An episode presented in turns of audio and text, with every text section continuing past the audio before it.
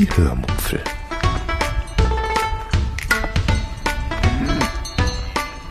Aus dem Tagebuch einer Allgäuerin.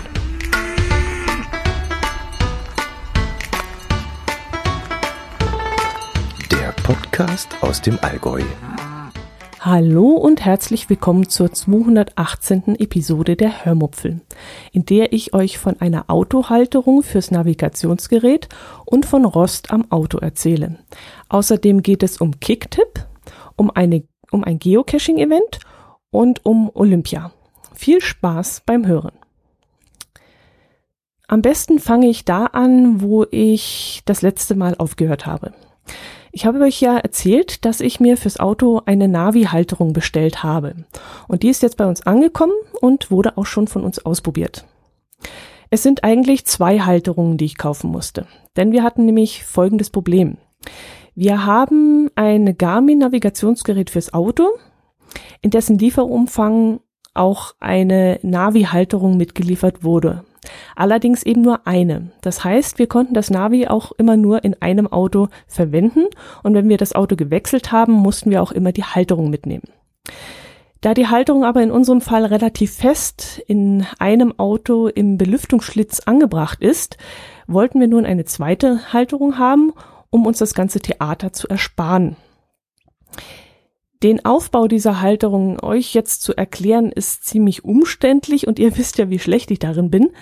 Deshalb nimmt es doch einfach mal so dahin, dass wir eben jetzt ein zweites Verbindungsstück gebraucht haben, damit ich das Navi ähm, an eine weitere Autohalterung anschließen konnte wie diese weitere Autohalterung aussieht, das ist in diesem Moment erstmal völlig Wumpe, ob das jetzt ein Saugnapf ist für die Autoscheibe oder eben auch so ein äh, Teil für den Belüftungsschlitz oder sonst irgendwas, ist jetzt erstmal egal. Es ging im ersten Fall um dieses Verbindungsstück. Ich nenne es jetzt einfach mal Adapter.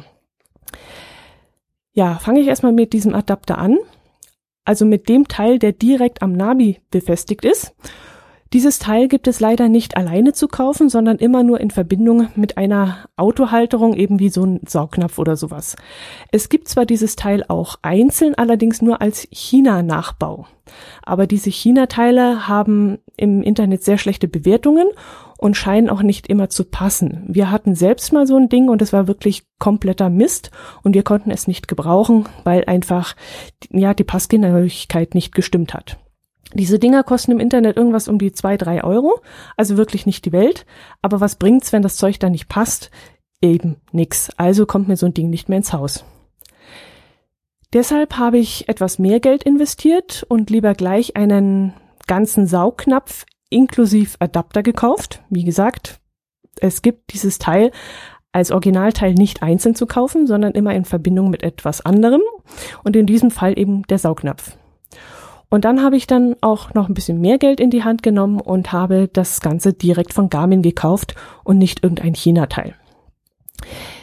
Der Gedanke war, wie gesagt, dass ich den Saugnapf ja gar nicht benutzen muss, sondern einfach nur diesen Adapter bekomme und den kann man nämlich separat abmachen von diesem Saugnapf und auch separat benutzen.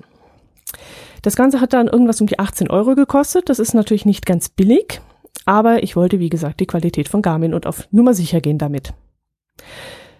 So, jetzt fragt ihr euch vielleicht trotzdem schon die ganze Zeit, warum ich diesen Saugnapf nicht verwenden möchte. Das sollte ich euch jetzt vielleicht auch noch sagen.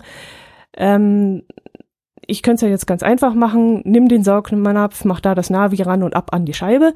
Aber das Problem ist, dass dieser Saugnapf, Saugnapf nicht zuverlässig hält, sondern gerade im Sommer bei großer Hitze gerne auch mal runterfällt. Das hatte ich schon mit unserem alten, relativ leichten Navi und jetzt ist das neue Navi noch ein bisschen größer und auch schwerer und deshalb hatte ich die Befürchtung, dass die Halterung noch viel schlechter hält. Und deshalb habe ich mich, und jetzt komme ich zu dem anderen Teil, das ich bestellt habe, nach einer Alternativen umgesehen. Und zwar gibt es sogenannte tragbare Haftungshalterungen. Das sind so eine Art Kissen, die man vorne auf die Armatur des Autos legen kann und die angeblich dort nicht verrutscht. Als ich das zum ersten Mal gesehen habe, war ich extrem skeptisch, denn ich konnte mir wirklich absolut nicht vorstellen, dass dieses komische Kissen den Fliehkräften standhalten kann. Jetzt bin ich natürlich nicht unbedingt eine Raserin oder eine sportliche Kurvenfahrerin oder sowas, aber wer schon einmal versucht hat, während der Fahrt bei schon 20 kmh den Fahrersitz zu verstellen, der weiß, dass sogar diese geringe Geschwindigkeit ausreichen kann, um eine gewisse Fliehkraft zu erzeugen. Das kann man physikalisch sicherlich auch irgendwie errechnen, aber man muss eben auch kein Mathematiker sein, um damit schon mal in irgendeiner Weise Erfahrung gemacht zu haben. Vielleicht habt ihr ja auch schon mal das Handy auf dem Beifahrersitz gehabt und äh, habt dann mal leicht gebremst und dann kam dieses Handy garantiert gleich angeschossen und ist in den Fußraum gefallen. Ich habe mir also dieses Kissen bestellt. Ähm, für 15,98 15, hätte ich es mir von der Firma Bestand kaufen können, aber auch hier ging ich dann lieber auf Nummer sicher und habe das Originalprodukt von Garmin, äh, ja, Originalprodukt, ähm, Made in Taiwan gekauft und das hat dann 21,99 Euro gekostet. Jetzt könnt ihr mir einen Vorwurf daraus machen, dass ich eure Affiliate-Link-Einkäufe leichtfertig zum Fenster rausgeworfen habe. Falls das so ist, entschuldige ich mich hiermit bei euch ganz äh, herzlich, aber ich habe es mit bestem Wissen gemacht, denn in diesem Fall vertraue ich einfach auf die Qualität von Garmin und darauf, dass die verschiedenen Garmin-Produkte zuverlässig zueinander passen und ich damit jetzt untereinander keinen Ärger habe. Da zahle ich dann auch ein paar Euro mehr. Das hätte ich dann auch mit meinem eigenen Geld auch so gemacht und in dem Fall habe ich das jetzt auch mit eurem Geld gemacht. Naja, nicht mit eurem Geld, euch entsteht dadurch ja kein Verlust, aber ähm, eben mit dem Geld von Amazon. Gut. Jetzt nehme ich also den Adapter, wie ich ihn nenne, von dem Saugnapf und stecke diesen dann an dieses Haftungskissen und daran wird dann das Navi montiert. So sieht das jetzt im Moment bei uns aus. Ja, und was soll ich sagen? Das funktioniert wunderbar. Dieses Kissen liegt auf dem Armaturenbrett wie festgewachsen. Das schwere und große Navi, ich weiß gar nicht, wie es heißt, ich, ich verlinke es dann in den Shownotes, ich bin mir jetzt nicht sicher, aber es ist wirklich groß und schwer. Jedenfalls dieses schwere und große Navi steht trotzdem auf dem Kissen wie eine Eins. Es rutscht nicht, es kippt nicht um, es fällt nicht runter. Es ist wirklich der Hammer. Das Nigel-Nagel-fest steht es da vorne auf dem Armaturenbrett. In den Bewertungen des Kissens hat irgendwie gestanden, dass das Navi nach vorne kippen würde und dadurch nur bedingt zu gebrauchen sei. Aber das kann ich wirklich nicht behaupten. Es sitzt und es passt und es hat Luft. Wie wir Allgäuer immer sagen. Jetzt kann ich also im Sommer getrost alleine in den Urlaub fahren und mich von unserem neuen Navi dann leiten lassen. Das alte Navi liegt jetzt zwar auch momentan in meinem Auto und das lasse ich dort auch liegen, denn ich nehme es nur noch, wenn Not am Mann ist. Es hat mich nämlich inzwischen äh, bereits ein oder zweimal im Stich gelassen, weil es sich nicht starten ließ. Dann stand ich dann irgendwo in der Pampa auf dem Land, irgendein Kuhdorf um mich herum und es ließ sich dann einfach nicht mehr starten und ich musste mir den Weg nach Hause mit dem Smartphone suchen, was an sich ja auch kein Problem ist, wenn man dort, wo man steht, auch Handyempfang hat.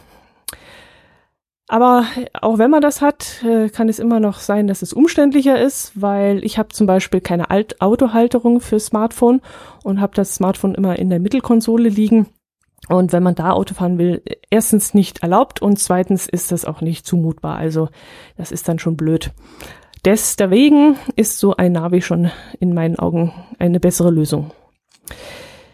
Das alte Navi ist äh, inzwischen auch schon relativ alt und in die Jahre gekommen, dass eben dieser Akku zwischendrin mal an die Steckdose gesteckt werden muss, um vollständig aufzuladen. Da reicht eben die 12 Volt Ladestation im Auto gar nicht mehr aus. Und deshalb hat es mich da auch hm, schon zweimal im Stich gelassen. Der Akku war einfach so runter, dass da nur noch äh, die Steckdose geholfen hat. Bleibe ich gleich beim Auto. Ich habe hm, an der Fahrerseite meines Autos einen fünf Jahre alten Golf ähm, unterhalb des Fensters, also direkt zwischen Fenster und Tür, Blasen entdeckt, die sich unter dem Lack gebildet haben. Ich habe dann natürlich sofort Panik bekommen, weil ich dachte, dass das Rost sein könnte, der sich unter dem Lack der Tür gebildet hatte. Und darauf die Tür komplett äh, lackieren zu lassen oder auch nur in Teilen, äh, hatte ich ehrlich gesagt überhaupt keinen Bock. Das kann nämlich richtig ins Geld gehen. Aber wie es scheint, könnte ich sogar richtig Glück haben, denn die Leute in der Werkstatt meinten zu mir, die Rostblasen seien nur unter der Fensterleiste und man müsste nur diese Fensterleiste austauschen und dann wäre alles in Ordnung. Sowas gäbe es wohl immer wieder einmal. Ich weiß jetzt nicht, ob das nur bei VW vorkommt oder auch bei anderen Automarken, aber das Problem sei wohl bekannt und käme immer wieder mal vor. Allerdings würde da keine Durchrostungsgarantie greifen, warum auch immer, aber so sagte man es mir in der Werkstatt. Er hat es dann auch noch irgendwie begründet, aber ich weiß jetzt nicht mehr warum. Jedenfalls lägen die Materialkosten geschätzt bei nur um so 20 Euro, was jetzt nicht so viel ist, aber da man da einige Zeit beschäftigt werde, wäre und auch der Außenspiegel abmontiert werden muss, äh, müsste ich mit ziemlichen Arbeitskosten rechnen. Ja, müsste, könnte, sollte. Ihr hört es schon. Die Sache ist noch nicht abgeschlossen. Wir werden uns jetzt mal Gedanken machen, ob und wie wir das Problem lösen. Naja, ob ist jetzt in dem Fall Quatsch. Wir müssen es lösen, ganz klar, weil der Rost soll sich ja nicht weiter ausbreiten. Aber vielleicht können wir das auch irgendwie selber bewerkstelligen. Vielleicht kann da mein Herz allerliebster etwas machen oder mit dem Nachbarn zusammen da mal vielleicht die Leiste auswechseln. Ja, das liebe Auto schauen wir mal da, wie es weitergeht. Es kommt jetzt halt natürlich auch langsam ins Alter, wo es Zipperlein hat und da muss ich immer mehr damit rechnen, dass mal hier eine Reparatur und da mal eine Reparatur ansteht. Aber ich denke mal, fünf Jahre altes Auto sollte nicht unbedingt schon rosten, wobei das ja schon eine Stelle ist, wo es vorkommen kann. Hm, Thema Kicktip. Ich habe davon ja schon lange nichts mehr erzählt. ja, ehrlich gesagt habe ich es immer wieder vergessen, wenn ich eine Episode aufgenommen habe. Und nach der Aufnahme dachte ich mir, oh, verflixt, du hast Kicktip wieder vergessen. Ja, Kicktip plätschert so dahin. Rein theoretisch haben noch mindestens sechs Teilnehmer der Hörmupfel Kicktip Gruppe die Möglichkeit, den Hörmupfel Wanderpokal, den die Silke Akamini Latzelotz letztes Jahr gespendet hat, zu gewinnen. Ich persönlich drücke vor allem denen die Daumen, die auf faire, ja, faire ist das falsche Wort. Fair spielen, spielen sie ja eigentlich alle, aber die, die, ja, wie schrieb einer, die nicht nur ihre Tipps eingeben, sondern auch wirklich tippen bzw. spielen. Es gibt nämlich einen in unserer Gruppe, der grundsätzlich immer nur 2-1 bzw. 1-2 eingibt und damit rein rechnerisch die größte Chance hat, damit richtig zu liegen. Ich glaube, wenn man 1-2 bzw. 2-1 tippt, hat man eine fast 18-prozentige Chance, damit richtig zu liegen. Und, und äh, ja, jedenfalls eine mehr Chancen als äh, mit jedem anderen Tipp, den man eingeben würde. Ja, so kann man spielen, so muss man aber nicht spielen. Bei dem einen oder anderen stößt dann das auch ziemlich negativ auf. Mm, mir persönlich gefällt die Art auch nicht, aber so sind einmal die Spielregeln und wenn einer diese ausnutzt, dann ist das sein gutes Recht. Das ist jetzt nicht besonders sportlich, aber eben, eben im Rahmen der Regeln. Ich persönlich sehe das jetzt so, dass ich mich ähm, umso mehr für diejenigen freue, die um Platz zwei spielen. Und am Ende der Saison freue ich mich dann mit dem oder der Zweitplatzierten, der dann für mich persönlich der Sieger des Herzens sein wird. Gut, ähm, wo wir gerade bei Sieger sind, beziehungsweise bei Gewinner. Ähm, habt ihr Olympia verfolgt? Ich weiß es nicht. Also ich habe das Gefühl, ich bin die Einzige, die darin so richtig aufgegangen ist. Äh, ich hab's verfolgt und zwar in jeder freien Minute. Wann immer es ging, habe ich vor dem Fernseher gesessen und habe mir die verschiedenen Disziplinen angeschaut. Biathlon war natürlich das Wichtigste für mich. Aber ich habe auch alle Eisschnelllaufdisziplinen angeschaut, alle Eiskanalwettbewerbe verfolgt. Ich habe Eishockey natürlich äh, mit Freude verfolgt. Sogar Curling habe ich angeschaut, obwohl die Deutschen da ja nicht dabei waren. Ski Alpin und die ganzen Snowboard-Wettbewerbe habe ich ja nicht so unbedingt angeschaut. Langlauf war jetzt auch nicht unbedingt meine Disziplin. Äh, die Kombinierer schon, das habe ich dann schon angeschaut. Und sogar die Skispringer habe ich angeschaut, die Hänsels, wie ich sie immer nenne, von ähm, Hänsel und Gretel, weil mich die knochigen Sportler immer an das Märchen von Hänsel und Gretel erinnern. Ähm, das ist die Geschichte, wo Hänsel den dünnen Knochen aus dem Hexenhäuschen steckt. Und äh, daran muss ich dann immer denken, wenn ich die knochigen Fingerchen von den Skispringern sehe. Ja, okay, egal. Am liebsten mag ich, wie gesagt, Biathlon. Und da haben wir ja wirklich einiges erleben können. Von himmelhoch jauchzend bis tief deprimiert war ja da alles dabei.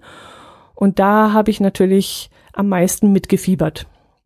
Bis auf ein Rennen habe ich dann auch alle gesehen. Und dieses eine Rennen, das ich nicht gesehen habe, hat mein Kollege verschuldet. Wir saßen nämlich auf der Arbeit und ich schaute den ganzen Tag bewusst kein einzige, einziges Mal ins Internet um auch ja nicht die Ergebnisse zu sehen. Ich wollte dann abends nach der Arbeit das Rennen auf Konserve anschauen und mein Kollege war dann der Meinung, mir während der Arbeit mitteilen zu müssen, wie das Rennen ausgegangen ist. Tja, und dann war für mich natürlich die Spannung dahin und ich brauchte das Rennen abends dann auch gar nicht mehr anschauen. Ich habe meinen Unmut über dieses Spoilern dann auch sehr deutlich gezeigt. Ich habe dann meinen Kollegen erstmal sauber zusammengefaltet und der Kollege hat sich dann auch kein zweites Mal getraut, das Biathlon-Ergebnis während der Arbeit auszuplaudern. Naja, er hat es ja auch nicht mit Absicht gemacht, aber er weiß eigentlich, dass ich das nicht möchte. Auch aus dem Weltcup heraus weiß er es, wenn ein Lauf ist, dass er dann nicht vorher sagt, wie es ausgegangen ist, weil er eben weiß, dass ich das abends noch gerne angucken kann, möchte. Hm, Jetzt wollte ich eigentlich noch von einem Geocaching-Event erzählen. Wie steht's denn mit der Zeit? Okay, das geht noch ganz schnell. Wir waren auf einem Geocaching-Event, auf dem ein Film vorgeführt wurde. Ein Geocacher aus dem Allgäu ist nämlich jetzt, letztes Jahr bei der Allgäu Orient Rallye mitgefahren. Von der Allgäu Orient Rallye habe ich euch ja schon das eine oder andere Mal erzählt. Da fahren Autos, die älter als 20 Jahre sind, weniger als 1111 Euro gekostet haben, von Oberstaufen im Allgäu nach Amman in Jordanien. Auf diesem Weg dürfen sie nicht über Autobahnen und nicht über Mautstraßen fahren und dürfen pro Tag nur 11 Euro für die Übernachtung ausgeben. Sie müssen jeden Tag verschiedene Tagesaufgaben erledigen und wer das dann alles perfekt macht, gewinnt rein theoretisch ein Kamel. Das Kamel kann man dann natürlich nicht mit nach Hause nehmen. Das wird dann dort unten irgendeinem Beduinen gespendet. Aber ja, als Sieger da rauszugehen, ist ja nicht schlecht. Es gibt einen ersten, zweiten und dritten Platz und alle anderen landen dann automatisch auf dem vierten Platz. Letztes Jahr war die letzte Ausgabe der Allgäu Orient Rallye.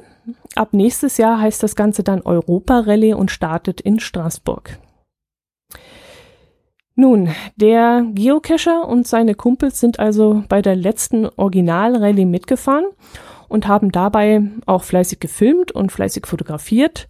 Und daraus haben sie dann einen zweieinhalbstündigen Film gemacht. Und dieser wurde eben an diesem Tag in der Vereinsstube der Freiwilligen Feuerwehr in Kreuztal gezeigt. Der Eintritt war kostenlos. Man bekam vor Ort Getränke und diverse Würstle, also so Depreziner und Wienerle und so ein Zeug mit Brot oder Brötchen serviert. Und das hat dann etwas gekostet, aber ansonsten war der ganze Abend kostenlos. Geocacher waren nicht allzu viel dort. Das Interesse hätte meiner Meinung nach durchaus höher sein können. Das hat mich wirklich gewundert.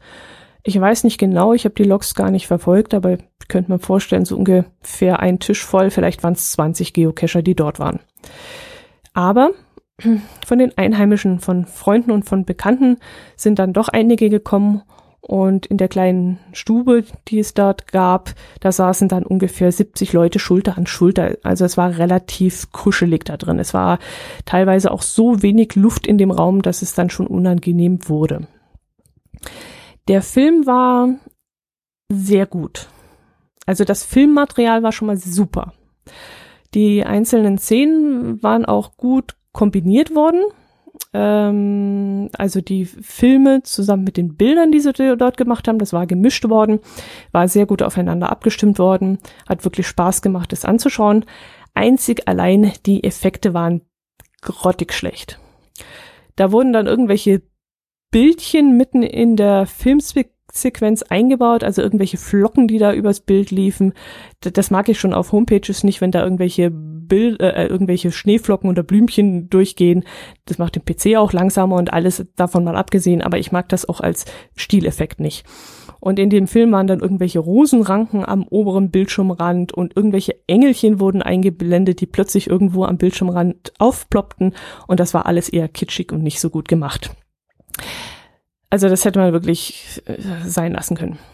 Das Filmmaterial selbst aber war, wie gesagt, super. Es wurden viele Szenen eingefangen, die ähm, echt spannend waren.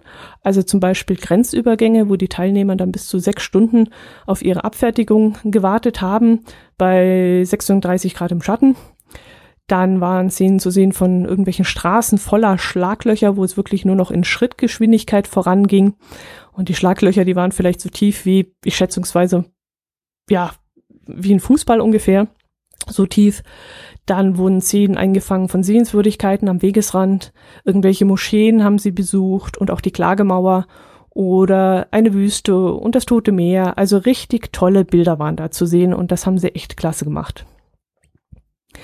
Anfangs war die Musik von dem Film noch ziemlich laut, äh, aber im zweiten und dritten Abschnitt, also der Film wurde auf drei Abschnitte aufgeteilt, wurde die Musik dann leiser gedreht und zwei der Teilnehmer gaben dann immer wieder Kommentare dazu ab, äh, was man da gerade so sieht und was sie dort erlebt haben und so kleine Anekdoten und das war wirklich sehr gut. Ja, und das war eigentlich auch das Spannendste von allem. Also die, die Geschichten, die sie auf der Reise so erlebt haben und die sie uns da, während die Bilder an der Leinwand vor uns abliefen, so erzählt haben. Mm, da war zum Beispiel die Frage, die sie klärten, wie geht man in der Wüste aufs Klo? Das war ja schon mal sehr interessant. Wie findet man ohne GPS eine bestimmte Schule, bei der man Schulranzen abgeben muss? Ähm, wo, wo gar nicht auf einer Landkarte eingezeichnet ist oder so. Wo man die Sprache nicht versteht, die die Leute dort sprechen. Wie findet man trotzdem das Ziel? Dann haben sie uns auch davon vorgeschwärmt, wie nett die Menschen vor Ort sind. Gerade in der Türkei seien sie sehr, sehr herzlich und offen und mit, ja, mit einer ehrlichen Herzlichkeit willkommen geheißen worden. Und da waren sie total begeistert. Das hätten sie so wohl aufgrund der politischen Lage, die momentan herrscht, gar nicht erwartet. Ja, die Erzählung, das war dann auch das, was wirklich sehr, sehr, sehr interessant war und auch riesig Spaß gemacht hat. Und dadurch war das jetzt auch ein wirklich gelungener Abend. Auch wenn wir dort bis dorthin ziemlich weit fahren mussten. Ja, weit ist es nicht, aber wir müssen sehr umständlich dorthin fahren. Ähm, ihr müsst wissen, dieses Kreuztal, das ist, ja, das ist schlimmer als das, das ist schlimmer als das Tal der Ahnungslosen. Also da gibt es wirklich nichts. Kein Internet, keine Sonne, es gibt dort nichts. Wir haben uns dann vor Ort auch köstlich über einen Hausbesitzer amüsiert, der auf dem Dach eine Photovoltaikanlage installiert hat. Also wenn's hochkommt, hat der dort in diesem Tal im Sommer vielleicht drei Wochen lang Sonne. Aber da muss die wirklich schon senkrecht oben stehen. Naja, vielleicht ist das jetzt ein bisschen überspitzt gesagt, aber äh, lass es im Sommer höchstens zwei Stunden pro Tag sein. Mehr ist da nicht. Und ich glaube nicht, dass die Foto Photovoltaikanlage sich da rentiert. Da es an dem Tag dann bei uns, als wir dort waren, auch ziemlich gestürmt hat, mussten wir auf der Fahrt hin und auch wieder zurück wahnsinnig auf Schneewehen achten. Äh, der Wind hatte also den Schnee von den Wiesen auf die Straße geweht und dann kommt man da um eine Kurve rum und dann liegt da plötzlich unerwartet 20 bis 40 Zentimeter Schnee auf der Straße und das ist dann echt nicht lustig, wenn man da reinrauscht. Ach, übrigens Wolfgang, ich habe an dem Tag an dich gedacht und habe A, das Aufnahmegerät dabei gehabt und B, auch zwischendrin daran gedacht, etwas Atmo aufzunehmen. Aber das hat sich dann nicht wirklich ergeben. Also zu Interviews gab es leider überhaupt keine Möglichkeit. Dazu war der Zeitplan einfach zu eng und es war auch zu viel Hektik vor Ort. Es waren einfach zu viele Menschen drumherum und ja, das ging einfach nicht. Aber ich hätte auch gerne mal das Aufnahmegerät einfach angeschaltet, um ein wenig die Stimmung einzufangen. Das war aber auch blöd, weil immer irgendeiner deutlich hervorstach und ich ihn dann hätte fragen müssen, ob er mit der Aufnahme einverstanden ist. Und das wollte ich dann doch nicht machen. Aber ich habe wenigstens schon mal dran gedacht. Und du bist nicht vergessen, Wolfgang, deine Anregung war super und ich werde sie auch aufnehmen. Aber im Moment, diesmal hat es nicht geklappt. naja, ich ver vergiss die Ausrede einfach ist. Okay, kommen wir zum Poesiealbumspruch. So. Wir sind bei meiner Cousine gelandet. Die hat mir auch einmal reingeschrieben äh, ins Poesiealbum. Hat dann die Ecke oben rechts abgeknickt und unter der Ecke steht viel Glück und ein Herzchen. So. Ansonsten hat sie auf der linken Seite kein Bild gemalt, sondern nur rechts einen Spruch aufgeschrieben. Und der lautet Zur Erinnerung. Vergesse nie die Heimat, wo deine Wiege stand. Du findest in der Ferne kein zweites Heimatland. Zur Erinnerung an deine Cousine. Und damit schließe ich wieder und wünsche euch ein schönes Wochenende und eine schöne Woche. Und ich hoffe, ihr horcht auch nächstes Mal wieder rein. Macht es gut und Servus.